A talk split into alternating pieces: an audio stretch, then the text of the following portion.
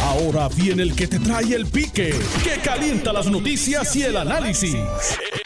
Esto es el podcast de El Escándalo del Día con Luis Enrique Falú. Saludos Puerto Rico, buenas tardes, bienvenidos al 6.30 de Noti1 al Escándalo del Día. Les saluda Luis Enrique Falú. Hoy es 14 de abril 2021. Yo soy Luis Enrique Falú, gracias por estar con nosotros en la tarde de hoy. Hace unos minutos, el gobernador de Puerto Rico, el licenciado Pedro Pierluisi Urrutia, quien se encuentra en la capital federal para la vista que se va a estar llevando a cabo sobre el tema del estatus, que comenzará aquí en Puerto Rico a la una de la tarde, eh, envió un comunicado de prensa con unas declaraciones oficiales referente a lo que está eh, ocurriendo en la isla con el asunto del COVID-19 y las estadísticas sobre este, este tema. El gobernador en su comunicado no descarta establecer mayores restricciones y seguirá monitoreando la situación día a día, según plantea el gobernador en el comunicado, pero eso está prácticamente al final del comunicado, porque cuando usted lee el principio del mismo, todo hasta el momento sigue igual. O sea, todo sigue igual. Aquí no se ha tomado ninguna determinación distinta a lo que tenemos hoy día. Básicamente son unas expresiones de recomendación a la ciudadanía para que sigan los protocolos y para que se cuiden. Ante el alza de los casos del COVID-19, el gobernador plantea que se están reforzando la estrategia integrada eh, contra la pandemia, que el Departamento de Salud eh, continúa el proceso de vacunación eh, sin pausa, impactando todos los sectores de Puerto Rico y asimismo se está aumentando el acceso a las pruebas a nivel toda la isla, tanto de antígeno como moleculares, que eso es básicamente lo que se ha venido haciendo. Dice que se está duplicando el número de agentes para apoyar a la unidad investigativa del Departamento de Salud que fiscaliza el cumplimiento de la nueva orden ejecutiva y además la presencia policíaca a través de los lugares públicos seguirá eh, velando también por el cumplimiento de la orden que está en vigor y establece mayores restricciones, que es básicamente lo que tenemos hasta el momento. Dice, por otro lado, se están expandiendo las campañas educativas y reiteramos que eh, es indispensable evitar aglomeraciones, mantener el distanciamiento físico y el uso de mascarilla y el lavado frecuente de manos. Que ahí básicamente sería ya la expansión de las campañas educativas, porque lo demás, lo demás, lo que es eh, evitar las aglomeraciones, eso desde el día uno se está diciendo. Pero ¿qué es lo que está pasando con las aglomeraciones? Que la gente triste y lamentablemente, incluyendo a todo el mundo. Se está olvidando que no pueden haber aglomeraciones.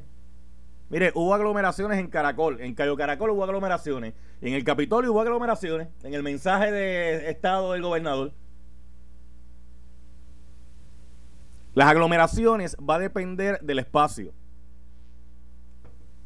Las aglomeraciones van a depender del espacio.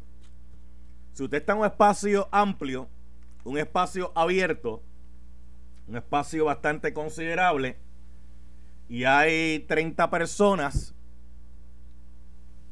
pero el espacio es amplio, considerable, ahí hay 30 personas, pero no hay una aglomeración. Si usted puede separarlos de los seis pies, pero en un espacio pequeño, tres personas pueden ser una aglomeración. Porque si el espacio no es el suficiente. Bueno, déjeme utilizar un ejemplo. Voy a utilizar un ejemplo. Un ascensor, un elevador, como le decimos nosotros los puertorriqueños. Vamos a suponer que ese elevador dice que tiene cabida para, déjame ver, donde último yo fui fue a Parque La Fuente, que yo creo que eran como 20 personas, decía capacidad para 20 personas. O sea, que 20 personas a la vez pueden utilizar el ascensor porque tiene la capacidad y la fuerza motora para ascender. Pues obviamente hoy día usted no puede meter 20 pero tampoco puede meter 10.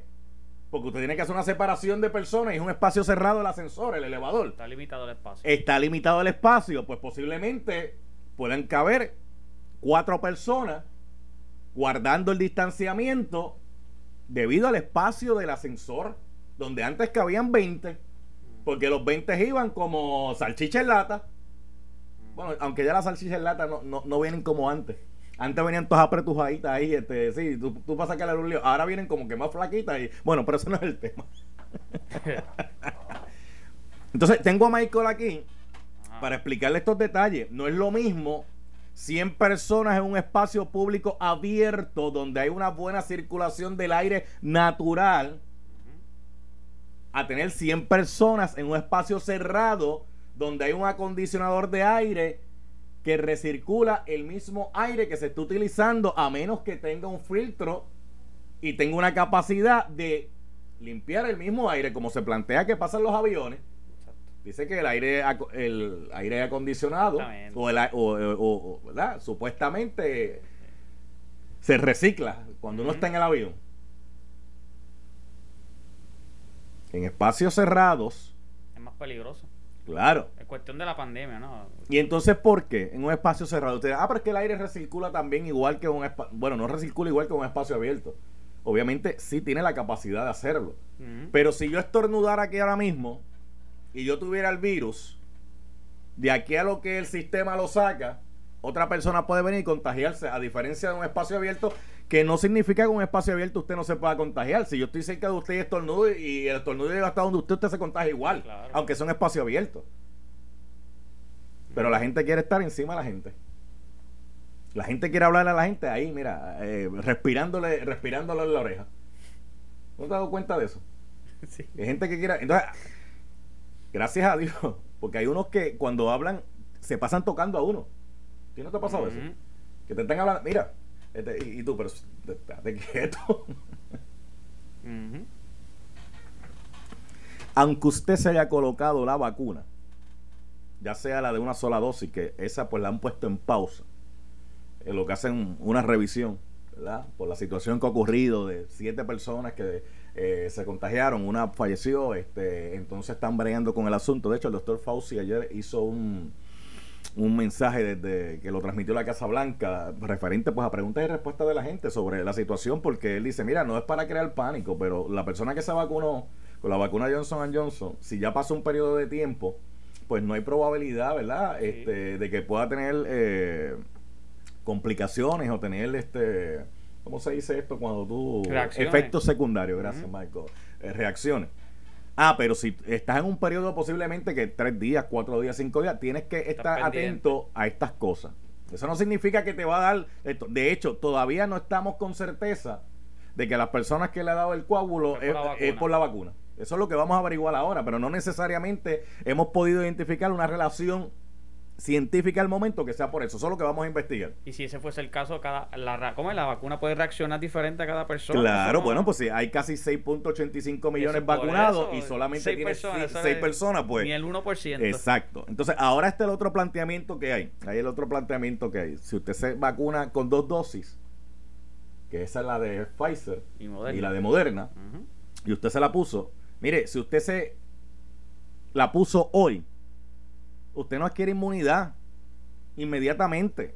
El cuerpo se tarda un periodo de tiempo en lo que va creando esa inmunidad y es cuando tenga las dos dosis ya completas, después de un periodo de tiempo que usted va a adquirir este, la protección. No es que usted, porque, ah, chacho, me puse las dos, eh, vamos a suponer, ah, ayer, ayer, ayer terminé de ponerme las dos dosis, ya hoy estoy, no, señor. Tiene que esperar que el cuerpo, el organismo, cree las barreras necesarias para evitar contagiarse. Ah, y déjeme decirle algo. Y no es inmunidad como quiera lo no, se puede contagiar. Así esté vacunado eh, completamente. El asunto es que la reacción va a ser muy distinta si, si usted no estuviese vacunado. Es muy distinta la reacción. No lo combate mejor. Claro, claro. Claro, de, eso, de, eso, de, de, eso es que se trata. Así que, mira, con Johnson Johnson la inmunidad llega luego de 28 días. O sea, usted se vacuna y tiene que contar 28 días, un mes, un mes prácticamente después para eh, que le llegue, le llegue la, la, inmunidad. Así que lo importante es seguir utilizando eh, los parámetros de prevención. No están, no están, y le voy a decir algo más. Puerto Rico lamentablemente se ha convertido de un tiempo para acá en una isla donde la anarquía, y es una metáfora que estoy utilizando como hipérbole de exageración, metáfora e hipérbole, pues, se ha convertido en una anarquía que hay gente que a todo le lleva a la contraria. A todo. A todo. Y te dicen a ti, vamos a cerrar a las 9 y la gente dice, no, yo quiero estar hasta las 12 y a las 12 voy a estar en la calle. Y cuando vengan para acá, pero que se están metiendo. Y, y entonces te dicen. Entonces, hay que- en Puerto Rico hay que utilizar lo que es la psicología inversa. Lo que pasa es que la psicología inversa, eso tiene un periodo de tiempo en el cual usted lo puede utilizar que no llegue a dañar el mismo efecto que usted busca con la psicología inversa. ¿Qué es la psicología inversa? Sí, que tú, tú le vas a decir lo que no quiere que haga para que lo haga. Exacto. Tú le vas a decir a una persona, no hagas eso porque haga. tú sabes que esa persona en su rebeldía contrario. lo va a hacer. Pero tú puedes coger a esa persona haciendo eso en par de ocasiones, no todo el tiempo, porque va a llegar un momento que se va a dar cuenta, espérate, espérate, espérate, este me está tirando el cebo. Y cada vez que él me dice una cosa, para que yo no la haga, yo, yo hago lo contrario. Y entonces llega un momento que pierde la efectividad si tú no lo sabes utilizar la psicología inversa. Por eso no puedes todo el tiempo, la puedes estar utilizando. Tiene sus trucos la psicología, tiene sus trucos. ¿A cuánta gente no hay por ahí que usted le dice, no puedes hacer esto? Y la gente dice, ¿y quién dice que no? ¿Y quién me lo impide? ¿Quién me lo va a impedir? Y después está, ah, que el gobierno no hace nada. Oh, que si no cierran esto. Sí, porque, porque de- mira, voy a traerle el ejemplo del mexicano. Y un abrazo fraternal a todos los mexicanos que están acá en Puerto Rico. De hecho, ya que hablo de México, en Noticias Internacionales sale una información el día de hoy, eh, un estudio de migración que está haciendo eh, eh, los Estados Unidos de México referente a la migración que dice que en el 2021 eh, 400 mil y pico de mexicanos eh, han salido de México hacia los Estados Unidos. O sea, que la migración ha tenido un grado mayor de personas saliendo de México hacia los Estados Unidos y cuando están haciendo el estudio de migración, ahí no están hablando de la, de la, de la migración ilegal, de los que quieren cruzar las fronteras y los papeles, ahí están hablando de la migración legal, que es lo que ellos pueden, eh, registran eh, hacia los Estados Unidos. Pues mire, hace unas semanas aquí se planteaba que no teníamos trabajadores o no había gente que quería recoger los tomates, por dar un ejemplo, mano de obra.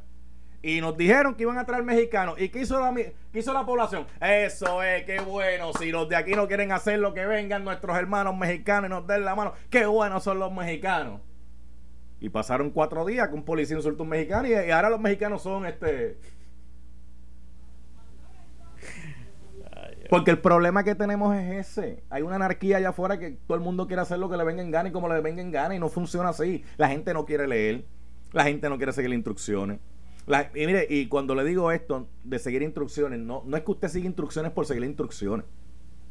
Hay parámetros y parámetros. Si la instrucción que usted le están dando es una instrucción que es ilegal, que hace daño, que provoca este algún tipo de situación, pues usted moralmente tiene el derecho eh, a no acatar esa instrucción. Pero ese no es el caso. Ese no es el caso. Uno de los ejemplos, mira, Mohamed Ali, un momento dado lo querían llevar para allá, para, para, para, para, la guerra, y él dijo que no, por sus creencias religiosas. Digo, por eso fue que se cambió el nombre. ¿Tú te acuerdas cuál era el nombre de Mohamed Ali? El nombre. No, siempre, no- siempre lo conocí como Ali. Clash of Clay, no, no, no, ¿tú no te acuerdas cómo se llamaba eh, Mohamed Ali? Clash of Clay, ¿no te acuerdas? Ni porque se lo estoy diciendo yo, pero bueno. Clash of Clans. Mira, ¿quién está ahí? ¿Quién está ahí? Ese es Kikito. Ah, Quiquito está aquí, José Enrique Quiquito Melende. Pues vamos, vamos a insertarlo a, a- a lo que estamos hablando aquí. Eh, representante, saludos, buenas tardes. Saludos a ti, saludos y a todos los que escuchas. Un placer estar nuevamente contigo. ¿Por dónde usted quema combustible? Estoy aquí llegando al Capitolio de nuevamente. ¿A qué Capitolio? Al de aquí, el de aquí, Ah, a- Puerto a- Rico. al Capitolio, al Capitolio que está ahí en, en Puerto Tierra. el de Puerto Tierra. Eh, Ok, ok, no, porque usted sabe que cuando hablamos de Capitolio hoy tenemos que ser específicos porque allá en el Capitolio, digo, aunque aunque eso va a ser este virtual también, va a ser virtual eh, la, la vista sobre el tema del estatus, donde van a tocar los dos, los, los dos proyectos de que hablan sobre el tema, el de Nidia Velázquez, Alexandra Ocasio, Bob Menéndez, y entonces también el de eh, la comisionada residente Jennifer González Colón, y el de, mm, mira, se me fue el nombre de este, este, Darren Soto, Darren Soto, pues se me escapó el nombre momentáneamente. Mira, sí, este, ya en un después que terminemos este programa y que tú termines el programa de- de- del día de hoy, ya a las una de la tarde se supone que está programada a comenzar la vista del Congreso. Los que decían que no se iba a atender el asunto del estatus en, Washington, pues, pues hoy tienen problemitas porque han despertado con que el día de hoy hay una vista precisamente para atender el asunto del estatus de Puerto Rico. ¿Que eso va a resolver el asunto completamente? No, ciertamente no pero sí es importante que, se comience a discutir el asunto en, en Washington, que es donde realmente eh, tienen el poder para atender este asunto. Yo creo que eh, en esta ocasión, fíjate que interesante, lo que estoy viendo es que dan, todos los congresistas, estamos hablando de los que, los que creen en el, proyecto de Ocasio Cortés y de Nidia Velázquez y los que creen en el de Jennifer con Darren Soto. Aquí básicamente hay un consenso eh, de que el, el, Estado Libre Asociado, como lo conocemos, pues simplemente no es alternativa, no va a estar en la mesa. Eh, fíjate que ya, ya el presidente del Partido Popular, José Luis Dalmao, al que no invitaron para la vista y el que ya desautorizó a Tatito y a Sado Vilá, aunque Tatito dijo, ah, ¿cómo vas a autorizar? Yo soy un, yo soy funcionario electo, presidente de un cuerpo por el Partido Popular, aquí hay un ex gobernador por el Partido Popular. Eh, ha, ha, dicho que si no aparece el Estado Libre Asociado, no hay break para el Estado Libre Asociado desarrollado, que, que eso sería este que ellos no van a participar, porque eso sería una, una desfachatez dejar fuera a tanta gente. Buena suerte con eso, ¿verdad? Este, allá el presidente del Partido Popular puede hacer y decir. sí, sí, puede hacer y decir lo que quiera. porque, oye, lo, triste del caso es que a esta altura del juego todavía hay gente que defienda eh, simplemente la colonia. Aquí tenemos que romper con el asunto de la colonia. Y bueno, ya el Congreso, hasta el Congreso ha roto con el asunto de la colonia. Y mira, ya no tiene amigos. Punto. Aquí, eh, tanto el proyecto de, Jennifer, que busca la estabilidad, que es lo que es lo que eh, atiende, el único proyecto que atiende resultados de noviembre es el de Jennifer. En el caso del, de Ocasio Cortés y de Velázquez, mira, aun cuando se aprobara una cosa como esa, en ese en ese proyecto no va a estar incluido el Estado Libre Asociado mejorado como ellos quieren hablarle, porque la realidad del caso es que no, eso no es una opción. Fíjate que se habla de opciones no territoriales, no coloniales, y es interesante que la única opción territorial, o sea, no territorial, dentro de la Constitución de los Estados Unidos, es la estadidad. La otra opción no territorial, pero ya está fuera de los Estados Unidos, de la, Constitución, pues obviamente es la independencia. Y una vez dejamos eso claro, pues mira, ya está, ya, eso eso eso le, hierve la sangre presumiblemente a, a los líderes del Partido Popular que todavía creen en eso, porque fíjate que Tatito, eh, que es el presidente de la Cámara del Partido Popular, va a estar allí eh, atendiendo precisamente y defendiendo el proyecto de Nidia Velázquez y de Ocasio Cortés. Inclusive Acevedo Vilá va a hacer lo mismo.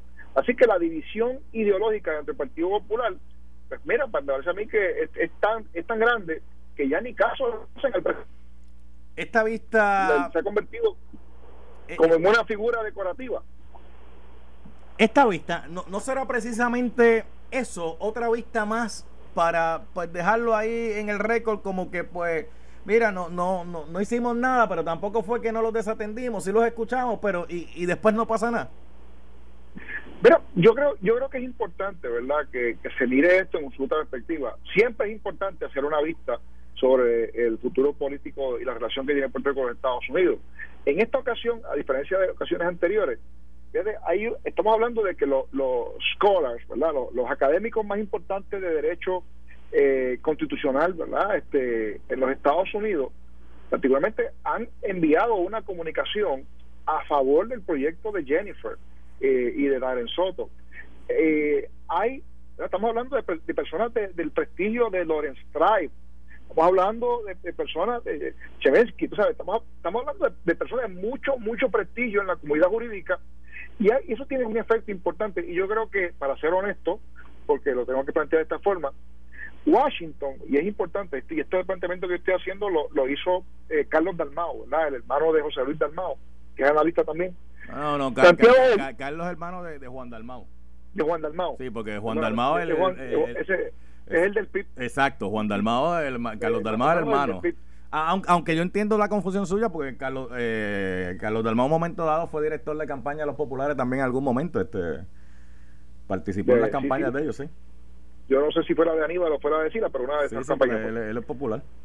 Eh, exacto, pero en el caso de, este, este, señor, de Carlos Dalmau, de manera muy apropiada siempre dice, y lo dijo, lo planteó por escrito en las redes sociales, eh, y yo coincido con el planteamiento de que, mira, quizá a los congresistas, pues una carta este de esa manera, pues, eh, pues la miran, sí, pero no necesariamente la entienden. Pero el gobierno permanente, que es lo que se conoce, ¿verdad? El gobierno permanente de Estados Unidos, que son las personas que corren eh, el, la nación, ¿verdad? Desde, afuera.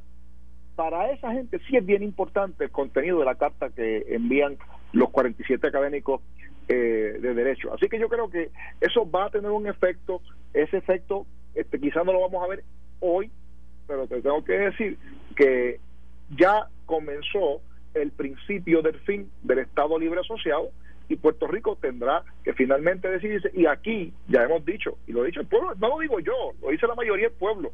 La mayoría del pueblo escogió esta vida, esa es la alternativa de mayoría en Puerto Rico. Le gusta el Partido Popular o no le guste, porque yo los independentistas los dejo fuera porque la realidad del caso es que ellos tienen una opción clara y creo que yo respeto lo, que los independentistas están haciendo, que no, concur no, no estoy de acuerdo con ellos. Oye, claro que no, pero entiendo su razonamiento lo, lo que a mí me, causa un poquito de molestia es que haya personas todavía que se atrevan, no tengan el valor, ¿verdad?, para decir que son independentistas y se escudan detrás de la famosa figura de la colonia para tratar de mantener a Puerto Rico en un limbo jurídico que le ha hecho daño al pueblo de Puerto Rico. Oye, déjeme, preguntarle algo, déjeme preguntarle algo. Oye, ahora que estamos hablando de Scholar, Mira, un saludo a, mi profesor Fernos eh, de economía. Este, siempre estaba, ustedes que son escuelas tienen que ir un poco más allá. Esto, esto no es como, una escuela le investiga, estudia, analiza, este, profundiza, cita, eh, ¿verdad? Cuando va a llevar a cabo sus, trabajos de investigación y todo eso. Este, eh, o sea, estamos hablando aquí de, de, personas preparadas, de, personas que ese es su campo de conocimiento especializado o su expertise, como lo dirían por ahí, o experiencia, como le diríamos acá, ¿verdad? Este, eh, eh, eh, porque en eso es que están trabajando constantemente, en eso que constantemente se mueven. Ellos llegaron, a, ellos llegaron a analizar que dentro de la constitución de los Estados Unidos los, territorios son permitidos. Pero lo que sucede es que la alternativa, y esto es importante, los territorios de conformidad con la cláusula territorial de la Constitución son asuntos que son temporero. Nunca, o sea, la Constitución no creó un este una una una y, le traigo de desarrollo permanente. Y le, traigo esto porque posiblemente nosotros acá en Puerto Rico, y yo creo que ya ni tan siquiera la mayoría de la gente, pero estamos bien pendientes al tema del estatus, porque el tema del estatus posiblemente está relacionado a muchos otros temas, ¿verdad? que tenemos aquí en la isla, eh, y otros asuntos, además de que nos ocupa un espacio importantísimo en la discusión de esos otros temas. Pero la realidad es que los que están allá, que los que trabajan es con la constitución de ellos, ellos se sientan allá y dicen, pero es que yo, yo no tengo problema con esto. Si, si eso a mí no me molesta, yo, yo no tengo... Entonces, al final del camino, quien va a decidir es el tribunal de ellos allá mismo. decir, pues mira, mi constitución permite eso. Bueno, pero la constitución de los Estados Unidos ha establecido claramente, ¿verdad? De que, oye, la, la, la teoría y la tesis que se había establecido en el pasado, de que Puerto Rico era un ente soberano que tenía un pacto de asociación, un, famoso pacto de asociación con los Estados Unidos. Eso el Tribunal Supremo de los Estados Unidos ha dicho que es falso, que eso no existió y que lo que existe es un, un gobierno territorial, que Puerto Rico es un territorio. Por eso. Que está dentro de la cláusula territorial, pero eso tiene obviamente un marco temporal. Ok, pero el marco. es eh, para eh, mantenerlo, es para, para mantenerlo. El marco, tempo, el marco temporal, cuando hablamos del marco temporal, de qué tiempo estamos hablando, porque un marco temporal para usted puede tener un tiempo y para mí puede tener otro tiempo y para Michael puede tener otro tiempo. De hecho, en ese campo del marco temporal, yo temporalmente voy a hacer una pausa y voy a regresar en breve porque me llegó la pausa. Así que usted va a regresar eso, va a contestar eso al regreso, así que no se retire. Representante José Enrique Quiquito Meléndez. Y ya me invito, me dicen por ahí que llegue el representante Jesús Santa. Este, regresamos en breve. Estás escuchando el podcast de Noti1. El escándalo del día con Luis Enrique Falú. ¿Quién era? Era Venía Mercado y José Capo tempranito, tempranito en el programa, porque vienen, porque vienen ya mismito a la una ante la justicia. ¿Qué hay hoy? Bueno, hoy hay un montón de cosas. Hay un, hay un montón de. ¿Cómo? Venga acá, licenciado Capo y licenciado Mercado. Esto es al aire, esto no me lo tienen que contestar. Una persona que está en probatoria, o de que el caso se está viendo y tal de esto. Y, de momento lo, lo, detienen conduciendo con una licencia de conducir eh, que no está vigente. Bueno, aunque la vigencia hay que chequearla ahora. Porque había momentos que con lo de la pandemia, si uno se le vencía la licencia, decían que la licencia eh, era vigente, ¿verdad? Por par. Pero si, si estuviese vigente, ¿eso es motivo como para revocarle estar en la calle? bueno, eso, eso no lo discuten ustedes en su programa con tiempo. No necesariamente me han dicho ellos, no necesariamente este, un ex juez y un ex jefe de los fiscales estatales. Así que, mira, ya está ahí Jesús Santa. Oye, qué chévere, qué bien. Espérate. Ah, me está llegando un mensaje de texto. Dame hombre, dame hombre, dame hombre, Michael. Voy ahora, voy ahora. Déjale que es este mensaje de texto que me está llegando. Ah, espérate, si este es mi amigo Jorge Blanco, este es mi amigo Jorge Blanco que me está hablando que está en el evento Autoexceso. Me está diciendo que hay una liquidación del exceso del inventario de bancos, cooperativas y subasta, que son más de 100 autos usados, importados y reposeídos que se van a liquidar en o antes de este domingo. Déjame ver qué dice aquí. Dice que si estás buscando un auto de cualquier marca o modelo, puedes llamar ahora a la línea directa del autoexceso, que es el 787 334-1604. ¿Cuál es la línea, Michael? 787-334-1604. A ver, tú que me estás escuchando, ¿cuál es la línea? 787-334-1604. Muy bien. Todas las marcas están disponibles. Toyota, Ford, Nissan, Hyundai, Jeep a precios mejor que las subastas. Y las primeras 10 llamadas al 787-334-1604, 787-334-1604 van a recibir mil dólares que se los puedes aplicar al pronto en cualquier auto de autoexceso. El teléfono 787-334-1604, 787-334-1604. Representante Jesús Santa, buenas tardes. Buenas tardes, saludos a ti y a todos. Oyen por, por Noti1 y buen provecho. Aquí estoy dialogando con el representante José Enrique Quiquito Meléndez, que estábamos en el... Ah, saludos, Quiquito. Saludos, Eh, estábamos en el primer tema que vamos a cambiar ya mismito, pero yo le había dejado una, una pregunta en el tintero a Quiquito sobre, eh, so- sobre temporero, ¿verdad? Sobre el tiempo, que no necesariamente lo que es temporero o un tiempo para uno o un tiempo para otro. Y él me estaba hablando que la constitución de Estados Unidos dice que los territorios pues no pueden ser indefinidos secula seculorum, pero que, que tienen que ser temporeros, pero le preguntaba yo, ¿y temporero en tiempo cuánto es? Mira, mira, Falú, eh, el hecho de que sea no territorial, no este colonial, mira, me parece a mí que, y de hecho lo que dicho el tribunal es que es temporero. ¿Cuánto es temporero? Mira, siempre y cuando no se le violen los derechos humanos a los habitantes de ese territorio. Y en este caso, 123 años de coloniaje ciertamente es un problema eh, de violación de derechos humanos para los ciudadanos que vivimos aquí en Puerto Rico, que somos ciudadanos americanos también. Bueno, eh, bueno, Santa, este, hoy la vista ya en el Congreso sobre los temas, sobre los proyectos de estatus, para que usted me dé su opinión sobre eso y entonces cambiamos al próximo tema.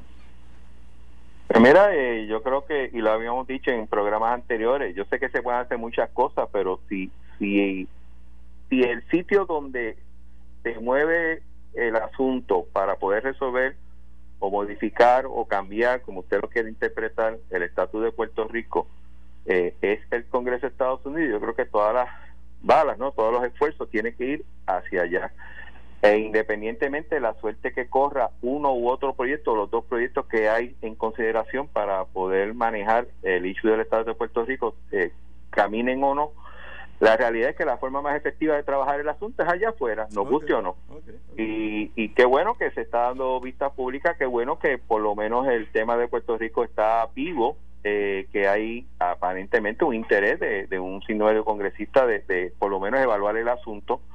Y yo creo que en la medida de que se, se planteen los distintos puntos de vista, claro está, eh, en esa comisión puede abondar y puede ayudar un poco a tratar de, de adelantar eh, el, el proceso que se debe de seguir para que en su momento el país determine cuál es la mejor opción que o la opción que quiere eh, vivir, ¿no? Ok. Mi- mi- mira, Michael, tú me puedes bajar la señal de la antena.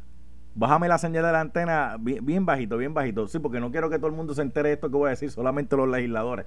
Eh, eso acá, eh, bájame, bájame la señal, bájame la señal. A este. Adiós, Quiquito. Adiós, Jesús Santa. Allí va a estarle poniendo Pedro Pierluisi. Allí está Jennifer González. Allí va a estar Alexandro Ocasio, va a estar Nidia Velázquez, va a estar Grijalva, va a estar Aníbal Azovo Vilá, va a estar Tatito Hernández, va a estar eh, Manuel Natal. eh, espérate, Manuel Natal de qué parte? Victoria Ciudadana, ¿verdad? Victoria Ciudadana. Eh, adiós. Y el presidente del Partido Popular, este, ¿va a estar o no va a estar? No, ¿No? no, ¿Por qué no? entiendo que no. ¿No lo invitaron? no. Yo creo que. Pero se, invita- que se invitaron hasta que- invitaron hasta Natal de Movimiento Victoria Ciudadana. Bueno, yo creo que en un momento dado se invita a, a los partidos por políticos y, en su mayoría de las veces van los presidentes, en otras ocasiones delegan a otras personas.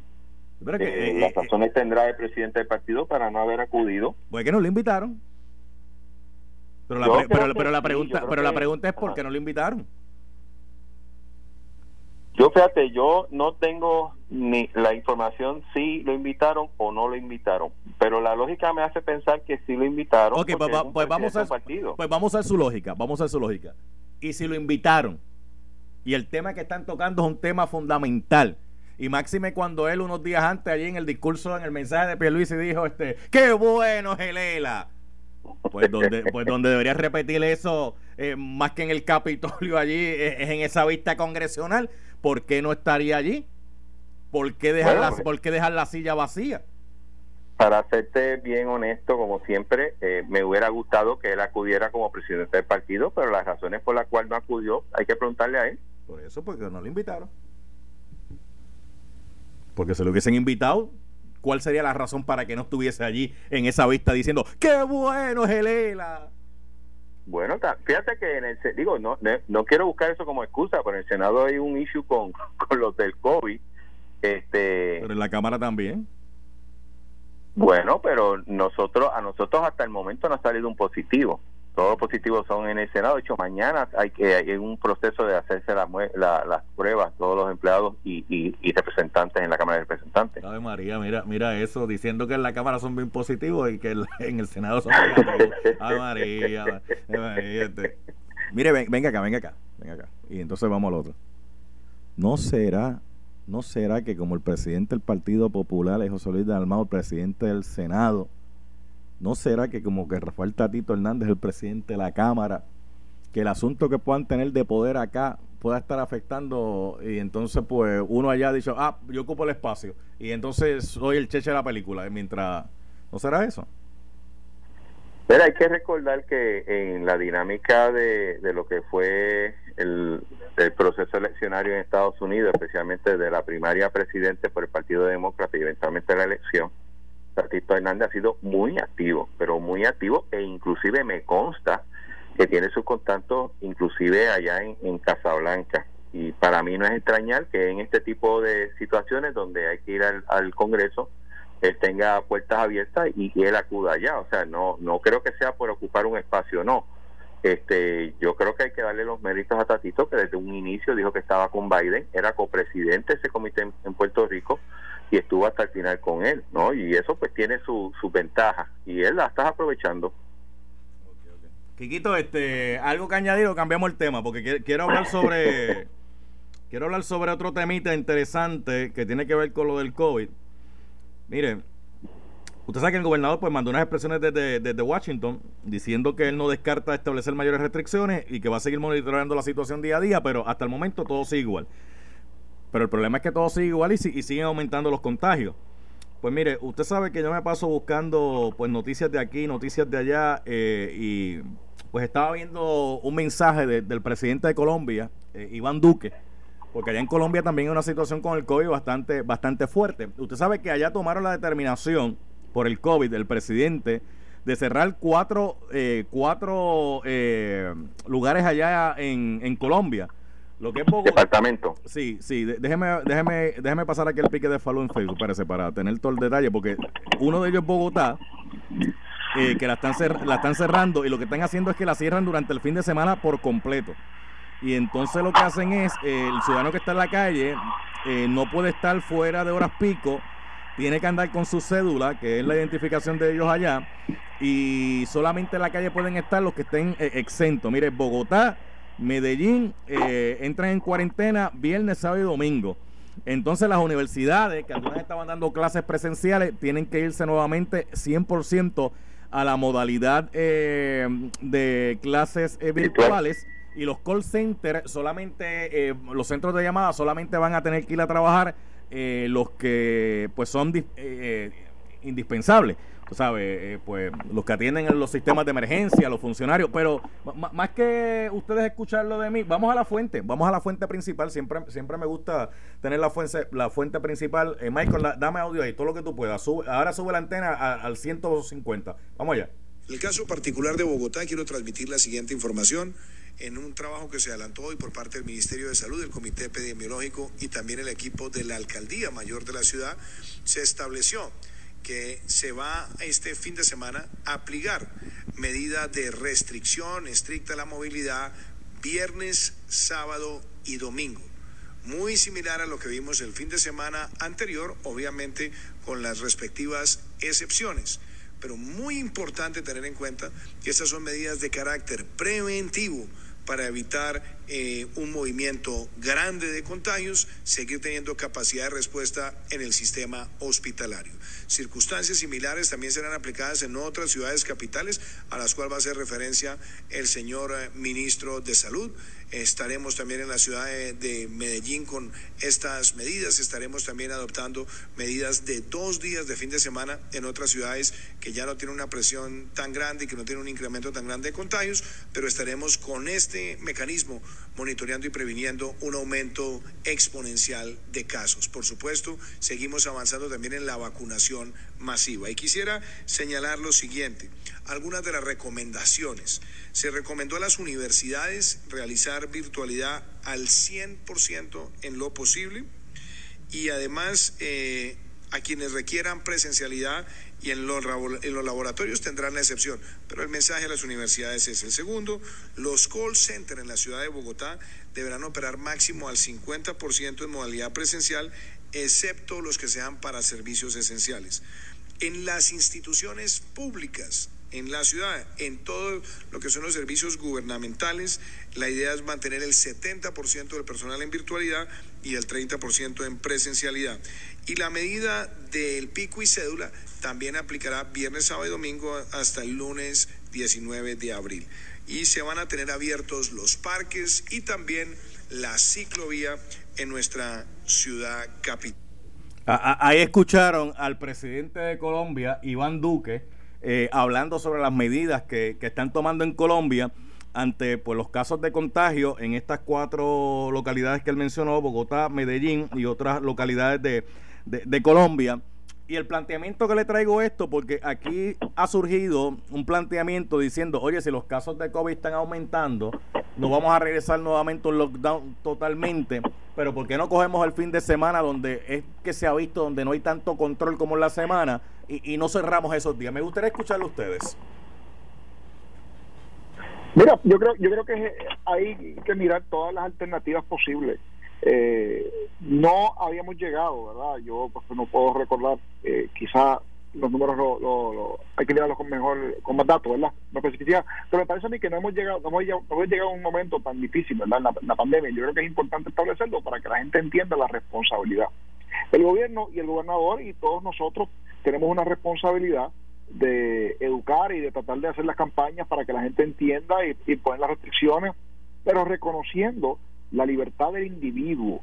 Es importante establecer que vivimos en un sistema donde el, la gente es libre de hacer lo que quiera. Y aquí es importante establecer de que aunque estés libre de hacer lo que quiera, oye, tampoco puede causarle daño al, a la persona que está al lado, sabes, al vecino. Y es importante que la gente entienda eso porque el hecho de que usted viva, eh, obviamente, bajo la jurisdicción y la bandera de los Estados Unidos y obviamente en Puerto Rico, que somos este, del lado de freedom, the home of the como dicen por ahí, es importante destacar que eso tiene unas restricciones, unas limitaciones, y aunque son mínimas, sí se pueden ejecutar como si se pasamos al principio, cuando la gobernadora Wanda Vázquez de inmediato estableció el famoso lockdown. Eso logró detener el asunto de la propagación del COVID de manera temprana, pero tuvo una consecuencia de que detuvo el movimiento económico y eso pues tiene unas consecuencias severas para todos los sectores, inclusive para los patrones, particularmente los empresarios eh, y la economía de, todo el sistema aquí en Puerto Rico. Y eso sucedió en diferentes estados. Pero es importante que se entienda de que se pueden hacer las dos cosas. Se puede tener restricciones, distanciamiento, y se puede buscar la manera de también este mantener abierto verdad este la eh, todo esto operando y aquí lo importante es la responsabilidad social porque la gente oye que es quien al final del día se infecta son los que se meten oye si usted sabe que hay covid qué rayo usted hace metido en un parizón donde hay un regalo de gente metido en un mismo sitio no sea cabezón, no sea Sí, sí, sí, sí, no, estoy- estoy de acuerdo con el representante Quiquito Meléndez, estoy de acuerdo con lo que está diciendo. ¿Dónde estaba usted el día del mensaje de Estado del gobernador? en el mensaje de Estado, ¿Dónde fue eso? En el Capitolio. ¿Y cuánta gente había allí? Mira, importante destacar lo siguiente. Vamos al Pablo, próximo tema, que- vamos al próximo tema. Espere, espere, espere, espere, espere, espere. Espere, espere, espere, espere. Voy, voy a darle ahora, voy a darle break ahora. Voy a darle el break ahora, pero vamos, vamos, vamos al próximo tema, que aquí viene el mensaje. Espérate, espérate. Aquí viene el mensaje. Vamos a dar el tiempo a Quiquito, pero antes, eh, un servicio público, por favor.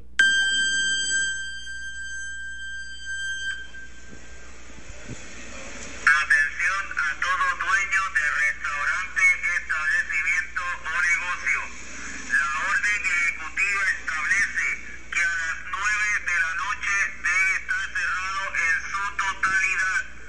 No puede haber ningún tipo de clientela en su interior. De lo contrario será multado y citado.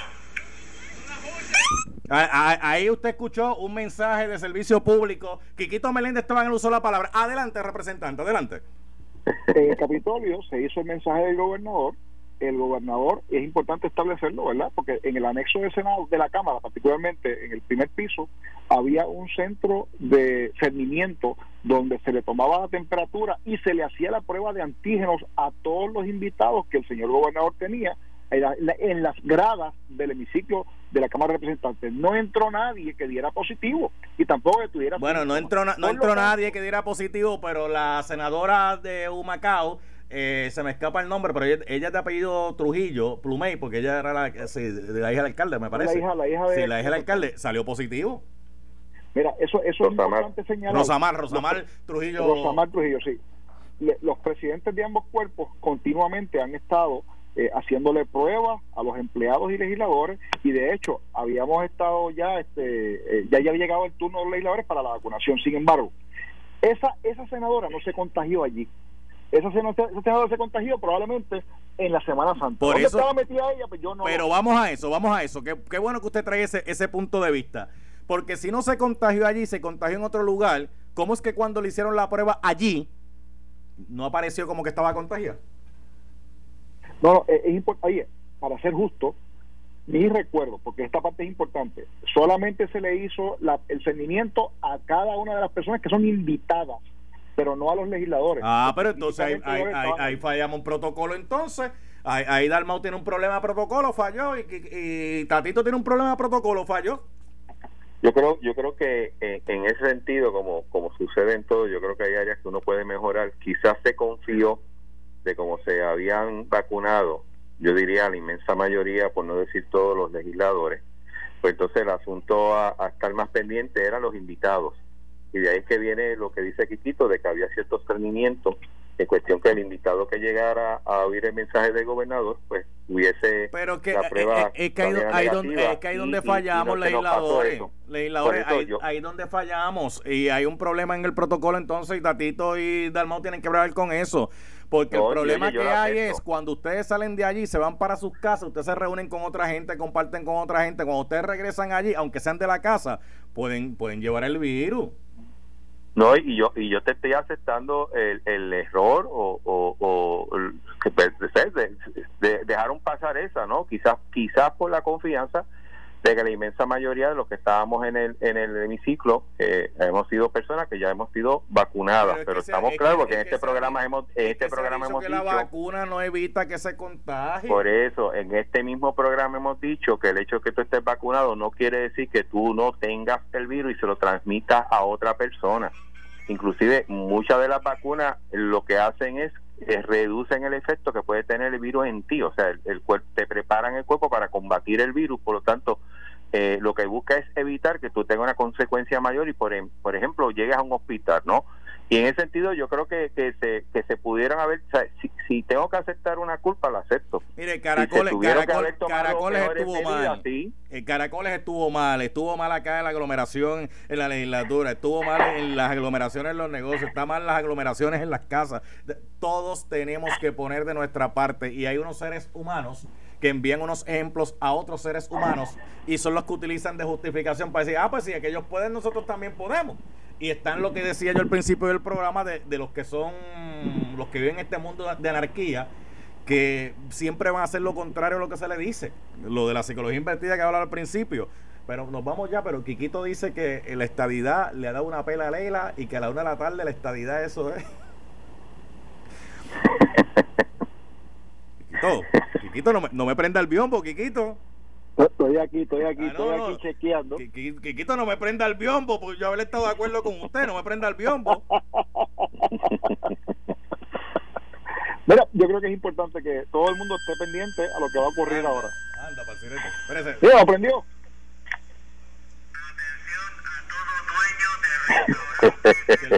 Servicio Ay, público, Dios. servicio público. La orden ejecutiva establece que a las 9 de la noche debe estar cerrado el soto Oye, Falú, Espérese, espérese, que tengo un servicio público. tipo de que esté en su interior.